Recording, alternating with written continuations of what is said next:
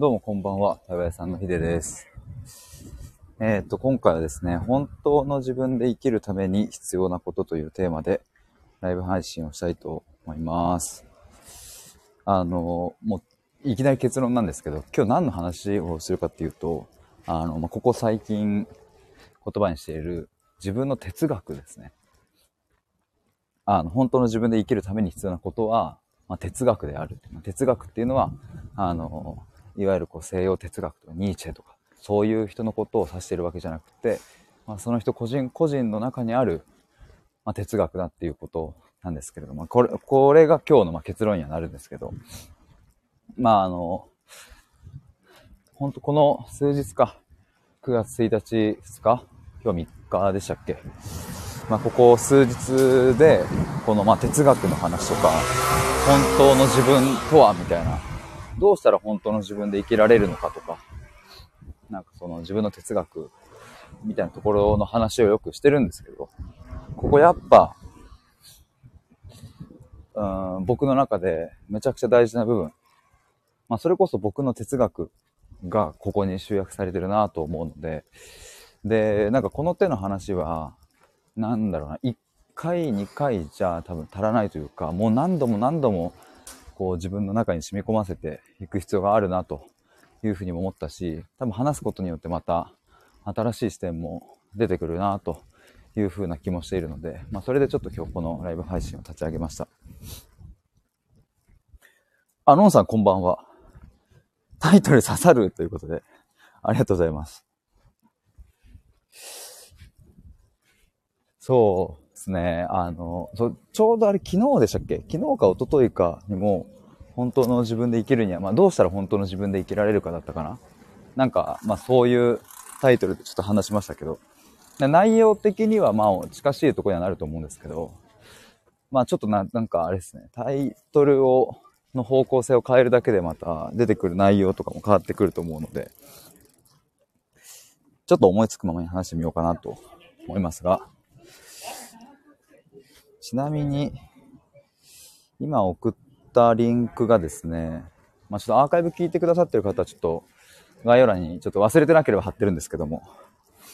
今貼ったこのリンクが、え9月1日に募集をかけた対話のプログラムのページで、まあ、これ限定1名で募集して、1名の方に、あの、9月1日、その当日にね、すぐお申し込みいただいたので、今はちょっと募集はしてないんですけど、まあ、次は10月1日かな、にまた、限定1名で、出すかなと思うんですけど、ここの中で、まあ書いてる話が結構ね、今日のところにも繋がるんですけど、ちょっとこれね、先日も読んだんですけど、もう一回読みますね。うんと、この、ちょっと中盤のね、今こそ人生を問い直したい、本当の自分を知りたいっていうところですね。もしあなたがそのように強く思っているのであれば、この対話プログラムが力になれます。まあな、なぜなら僕の対話は、あなたの中にある固定観念の縛りをほどき、あなたの中に新しい哲学を作ることができるからです。例えば、なぜ自分は本音が人に言えないのか。これ本音をの方がいいか。なぜ自分は本音を人に言えないのか。なぜ自分は寂しさに潰されてしまいそうになるのか？なぜ自分はずっと自己否定をしてしまうのか？なぜ自分は人を愛せないのか？などなど、こういったところに、えじっくりと丁寧に踏み込んでいくのです。まあ、そして時間をかけて、あなたの中にある感覚や思いを言葉にしていきます。だから今の悩みをなるべく早く解決したい方や、わかりやすい答答えを求めている方は、今回のプログラムの対象ではありません。むしろ一生の土台となるあなたの哲学を作っていくので、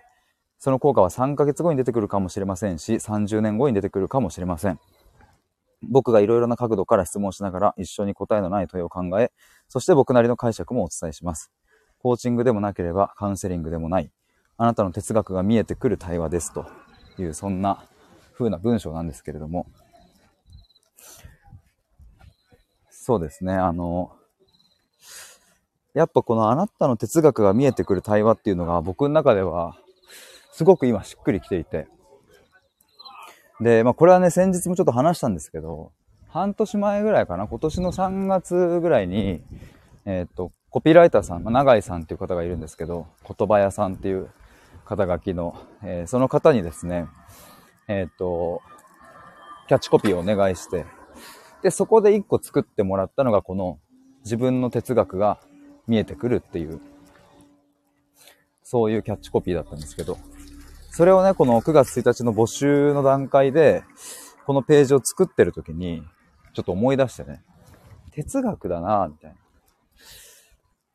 で、半年前もその哲学っていう言葉が僕的にはすごいしっくりは来たんですけど、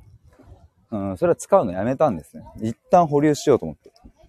なんでかっていうと、哲学っていう言葉を使った瞬間に、途端になんか難しいイメージになるというか、哲学の対話ってもう来たらなんかもう、もうなんかね、硬くなっちゃうので、いやなんかこれ僕が目指してる方向性と変わってきたら嫌だなとかって思ったんですけど、いや、ただちょっと待てよっていうのがこの9月1日の募集の段階で思ってね。確かに難しいイメージとかはついてしまうかもしれないですけど、ただここにピンとくる人たちも言っていることは間違いないなと思って。まあ、というのもね、これもよく僕は言ってるんですけど、僕が作るこの対話のプログラムとかサービスは、まあ、全て僕が欲しいものしか作らない。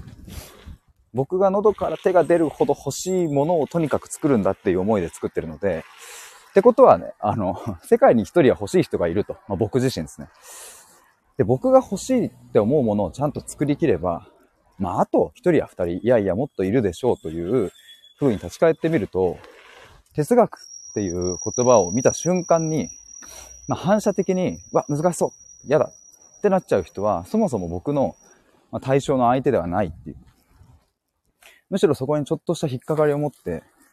どういうことだろうって。これ一体何をこの人は伝えたいんだろうどんな対話ができるんだろうっていう風な疑問をまず持ってくれる人っていうのが、僕の、うんと、まあ、クライアントとしては、うんと、間違いないんだな、という風に思えたりとか。だからこのページの中でも、えっ、と、今の悩みをなるべく早く解決したい方や分かりやすい答えを求めている方は今回のプログラムの対象ではありませんっていう風に言ってるんですけど、そう、だから何か、そう、もう、とにかく今もう悩みに悩みまくっていて、今の状況も何とかしたくて、早く答えが欲しいっていう人は、うん、やっぱり僕はね、が目指してる方向性とは違うから、まあ、だから哲学っていう言葉を使うことに関して、ここまで僕も言語化できたから、あ、これ違和感ないな。というか、まあむしろ使った方がいいなっていう風にさえちょっと思ってきたんですけど、まあ、ちょっとタイトルに戻った方が良さそうですね。本当の自分で生きるために必要なこと。まあ、これが今日冒頭でも言った、まあ、自分の哲学なわけですけれども、うんと、まあ、哲、自分の哲学とは何か、みたいな風に考えると、ここをちょっと分解、えっ、と、するとですね、僕の頭の中、まあ、現在、今日現在の僕がどう捉えてるかというと、人生観とか恋愛観、死生観、仕事観とか、家族観とか結婚観とか、なんかそういう様々な領域における自分なりの考えとか、価値観とか、そういうものを総称して自分の哲学というふうに、今の、今現在の僕は読んでます。で、ただその割合とかっていうのは、もちろん人それぞれで、仕事っていうものが、ものすごいその人にとって大きな割合を占める人もいるし、結婚とかね、そっちのパートナーとの生活っていうのが大きな割合を占める人もいるし、なんかそこはその人によりけりだなと思うんですけど、まあなんかどういう形であれ、うん、人にはそれぞれ大切にしたいものとか、あまあいろんなものがあるわけですけど、まあそれらについて、ちゃんと熟考してね、しっかり考えて、言語化して、腹打ちするまで考えて言語化して、まあとにかくこれを繰り返して、自分なりの哲学っていうものを見つけていくし、作っていくし、育てていくみたいな。見つける、作る、育てる。これいいな。なんかこんな感じですかね。なんかちょっと今しっくりくるかな。僕的に勝手に今しっくりきたんですけど。そこがこの本当の自分で生きるために必要なことっていう。ちょっともう一度これ大事なことなのでね。そう、自分の哲学ですね。自分のっていうのがめっちゃ大事で。例えばこれも先日話しましたが、例えば親孝行をした方がいいっていうのは、確かにそうなのかもしれないですけど、うんと、それはあくまで、この社会が作り出した価値観であるっていう。ここをまずは勝った上で、じゃあ自分はどうかって考えていくことですね。親孝行は、うーんと、どう、どうなんでしょうか？ちょっと聞いてみたいな。親孝行とかどう思いますかっていう。大切だと思うのか？いらないと思うのか？別にどっちでもないのか？どうですか？僕過去にね、そういえば親孝行という呪縛っていうタイトルでノートの記事かスタイフの収録を書いたんですけども、そう、そこで言ってたのは、まあ親孝行しなければならないっていう呪縛が存在するよねと。もちろん、それこそ自分の哲学的に親孝行をするんだっていう哲学を納得感を持って親孝行するんだったらいいんです。それで。ただ、わりかし多くの人が、うんと、流されてね、母の日が来たから花を買うとか、父の日が来たから何かちょっとご飯に連れてくみたいな。それって本当に必要っていう。っていうかやりたいと思ってるって。本当の意味での親孝行ってそういうことなんだっけっっていう疑問を投げかけてます。まあ、そんなこと言いつつですね、僕も母の日や父の日に何かしたことはあるので、えっと、それを否定してるわけではなく、うんと、しかも、そういう母の日とか父の日っていうのは、まあ、普段ね、身近な存在の、まあ、親とかに、なんか、何でもない日にね、ありがとうとか言うのちょっと恥ずかしいから、そういう意味では、こう、きっかけをくれてる、まあ、日って思うとね、それはすごくいい機会だなと僕は思うわけで。だからそこに自分がどう納得感を持って接しているか、望んでいるかっていうところが、やっぱ大事なんですよね。ノンさん、自分に求められるものと、自分のしたいことにギャップがあったら苦しいですよね。うん。そうそうそう。それね、それが理解できてたらめちゃくちゃね、なんか、まずは大丈夫な気がするんですけどね。苦しいなって思えてたら。まずそもそも、そう、親孝行しなきゃってなってる時の状態って、うんと、その社会の価値観に飲まれてる可能性があるから、本当は自分これやりたいんだっけっていうことすら問いとして上がってこなくなってしまっていて、気づいたら、まあその毎年母の日が来たらなんかカーネーション送るみたいな。で、もちろんそれはそれで喜んでくれるし、まあ自分も、あ、なんか良かったって思えるからやってるけれども、なんか本質的に大事なのってそれなんだっけっていうのは、やっぱり考えなきゃいけないなと僕は思ってね。で、いざ考えてみると、本当の親孝行っつうのはなんか、そういうものじゃないんじゃないかなと。まあ、例えば僕だったらですね、うんと、ただ、楽しく生きてるって、もうこれこそがなんか、ぶっちゃけね、親孝行と言えるんじゃないかなとすら思うようになってね。まあ母との経験が大きかったですね。まあ僕もでもどうだろう、その子供ができたりしたら、なんか手紙とかもらったらね、それ泣いちゃうと思いますけど、子供から。嬉しいってなる。まあそれはもう間違いないと思うんですけど、ただなんかそれ以上に子供が子供らしく、まあその子らしく、自分の幸せに向かっていて、辛いことがあっても、それをなんとか、まあ乗り越えたり、まあ乗り越えられなくても、人の力を借りたりしながら進んでいるその生きているっていうそれを、うん、一緒に味わえるだけで、うん、それはもう親孝行というかね。というかもう親孝行って何ってことになってきますねそうなってくると。親孝行っていう言葉はあるのに子孝行っていう言葉はないじゃんみたいな話もそういえば過去にした気がしますわ。子孝行とかなんか なんか音的に笑っちゃいますけど 子供孝行かどうなんすかこれ。みたいなね。ここら辺がね、やっぱり大事で。ちょっと今親孝行っていう例を一個出しましたけど、今あなたがやってる行動とか、今日やったそれは、本当に自分の信念、哲学に基づいているのかっていう。本当に自分の内側の声がそれをやりたいと思っているのか。哲学っていうとね、あの、ものすごい壮大なイメージまで膨らんでしまいかねないですけど、まあ確かにその側面もあるけどね。あるけど、もうちょっとラフなところで言えば、ね、今日、今日食べたさ、まあ、ご飯なりなんなりわかんないけど、うん、そういうちょっと、ちょっとした選択もさ、全部人に流されてたりしないですかっていう。それこそ、ダイエットをして美しい細い体を手に入れる。これって本当に細いイコールいいって本当なんでしたっけとかね。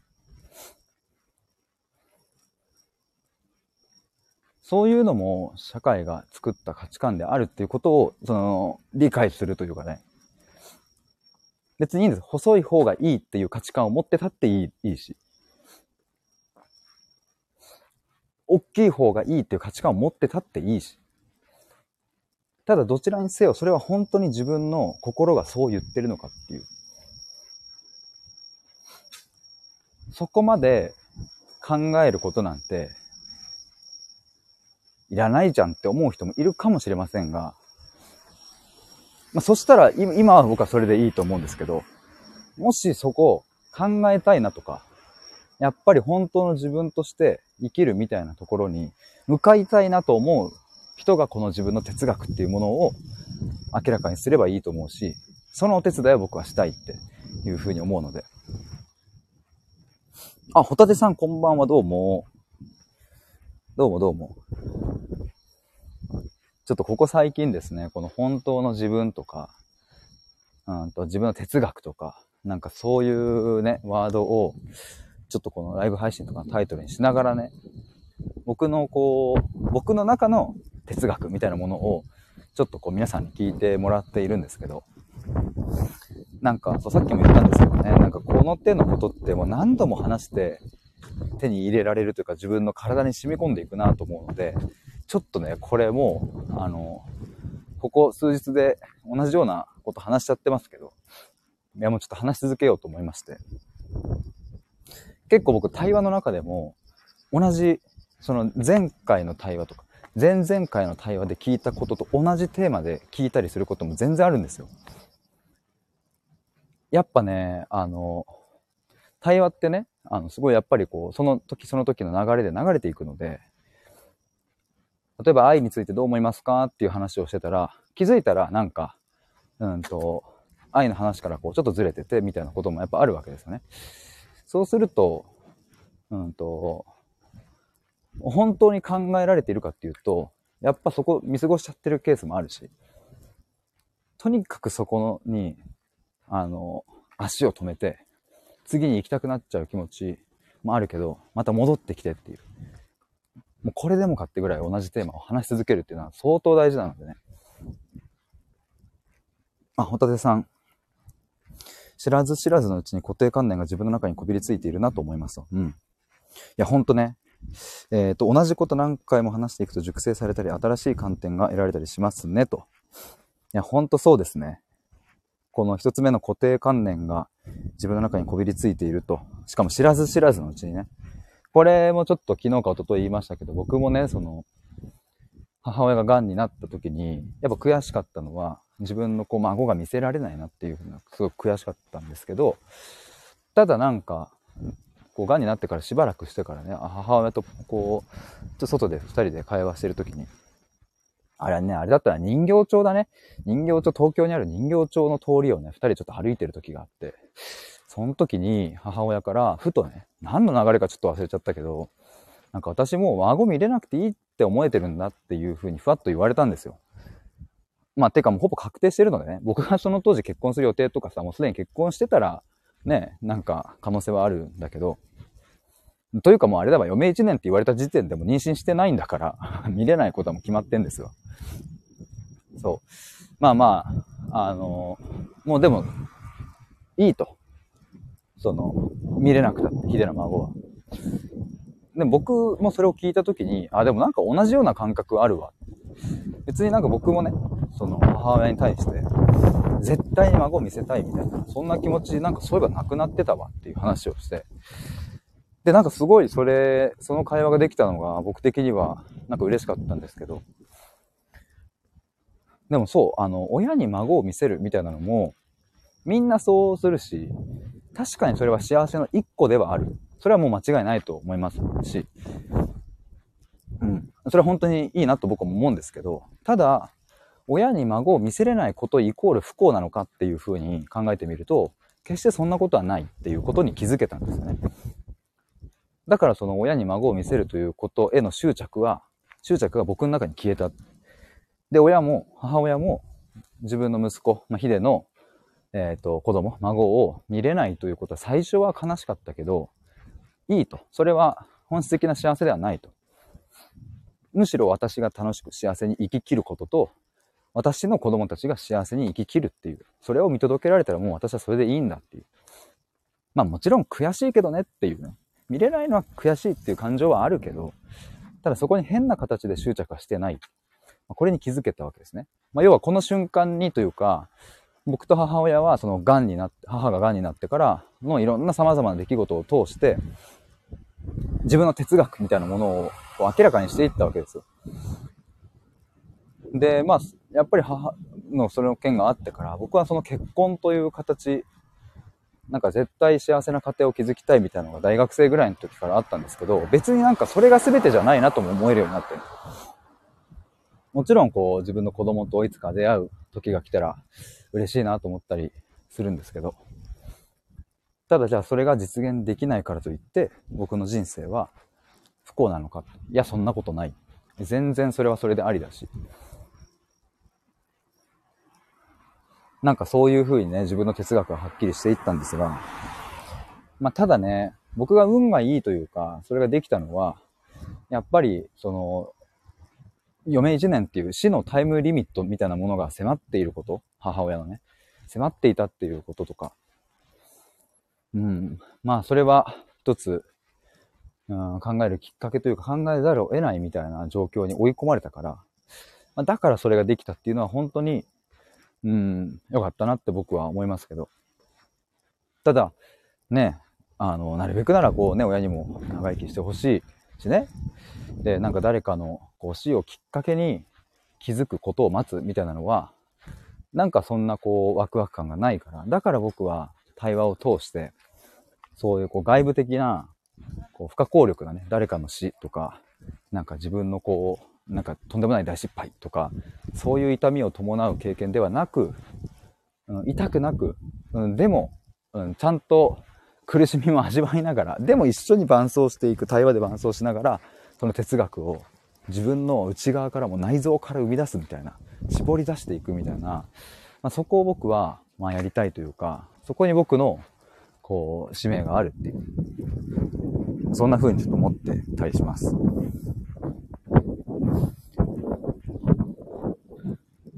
いや、ちょっと、これは、あれだな。いや、ちょっとまた明日も明後日ももしかしたら同じようなテーマで話すかもしれませんが、うん。なんか、この本当の自分っていうものと、哲学、自分の哲学っていうもの、この二つのワードは、やっぱりね、なんかね、本当に、うん、自分の中にしっくり感がある。まあ、特にこの哲学っていう方ね。本当の自分で生きるみたいなのは、まあ、万人受けというかね、なんだろうな、みんなに届きやすいのかもしれないけど、まあ、どこかね、うーん、薄っぺらさというかね、なんだろうな、これは僕がそう捉えているだけなのかもしれないですけど、なんだろうな、なんか、まあ、本当の自分で生きようぜ、みたいなのって、まあ誰でも言えると言えば言えるみたいなところはあんのかな。まあちょっと自分の中でもこの、この言葉に対しては、やっぱこう、本当のドンピシャかみたいな言われるとね、うん。0.1ミリのズレもなくみたいなことではないんですけど、まあただ、僕の価値観としては、この本当の自分っていうのが、うんと、今僕が持ってる言語量というか言語の種類では、まあベストマッチ、フィットしているので、まあこれからもちょっと使い続けますが、まあなんかその本当の自分っていうワードにプラスして、自分の哲学を一緒に見ようと、作ろうと、育てようっていう。ここがやっぱ僕の中でくっついたことによって、そのある種の薄っぺらさみたいなものが僕の中でね、うん、ある意味ちょっと解消されたのかなと思ったりもしてますね。そんなところで、ちょっと今日はここら辺で終わりにしようかなと思います。改めてあの、対話のプログラム9月1日に募集したのは、えっと、それはもうあの申し込みいただいたので、次はですね、10月1日にまた限定1名で募集をかけようという予定ですので、もしご興味ある方はですね、公式 LINE とか登録しておいてもらえると嬉しいです。一応今リンクを送っておきます。あと公式サイトもね、ちょっと今、あの、着々と新しい表現を入れようと試行錯誤中で、まあ、対話屋さんについてとかね、いろいろページがあるんですけど、うん、ちょっと今ね、そうせっかくこの9月1日の募集のタイミングでいろんな言葉なんかアップデートできてきたのでちょっとそれも自分の公式サイトに入れていこうかなと思いますちょっと覗いてみてくださいということで、えー、のんさん、ほたてさん、コメントありがとうございました。そして潜って聞いていただいている皆さんもありがとうございます。では、以上です。またね。バイバーイ。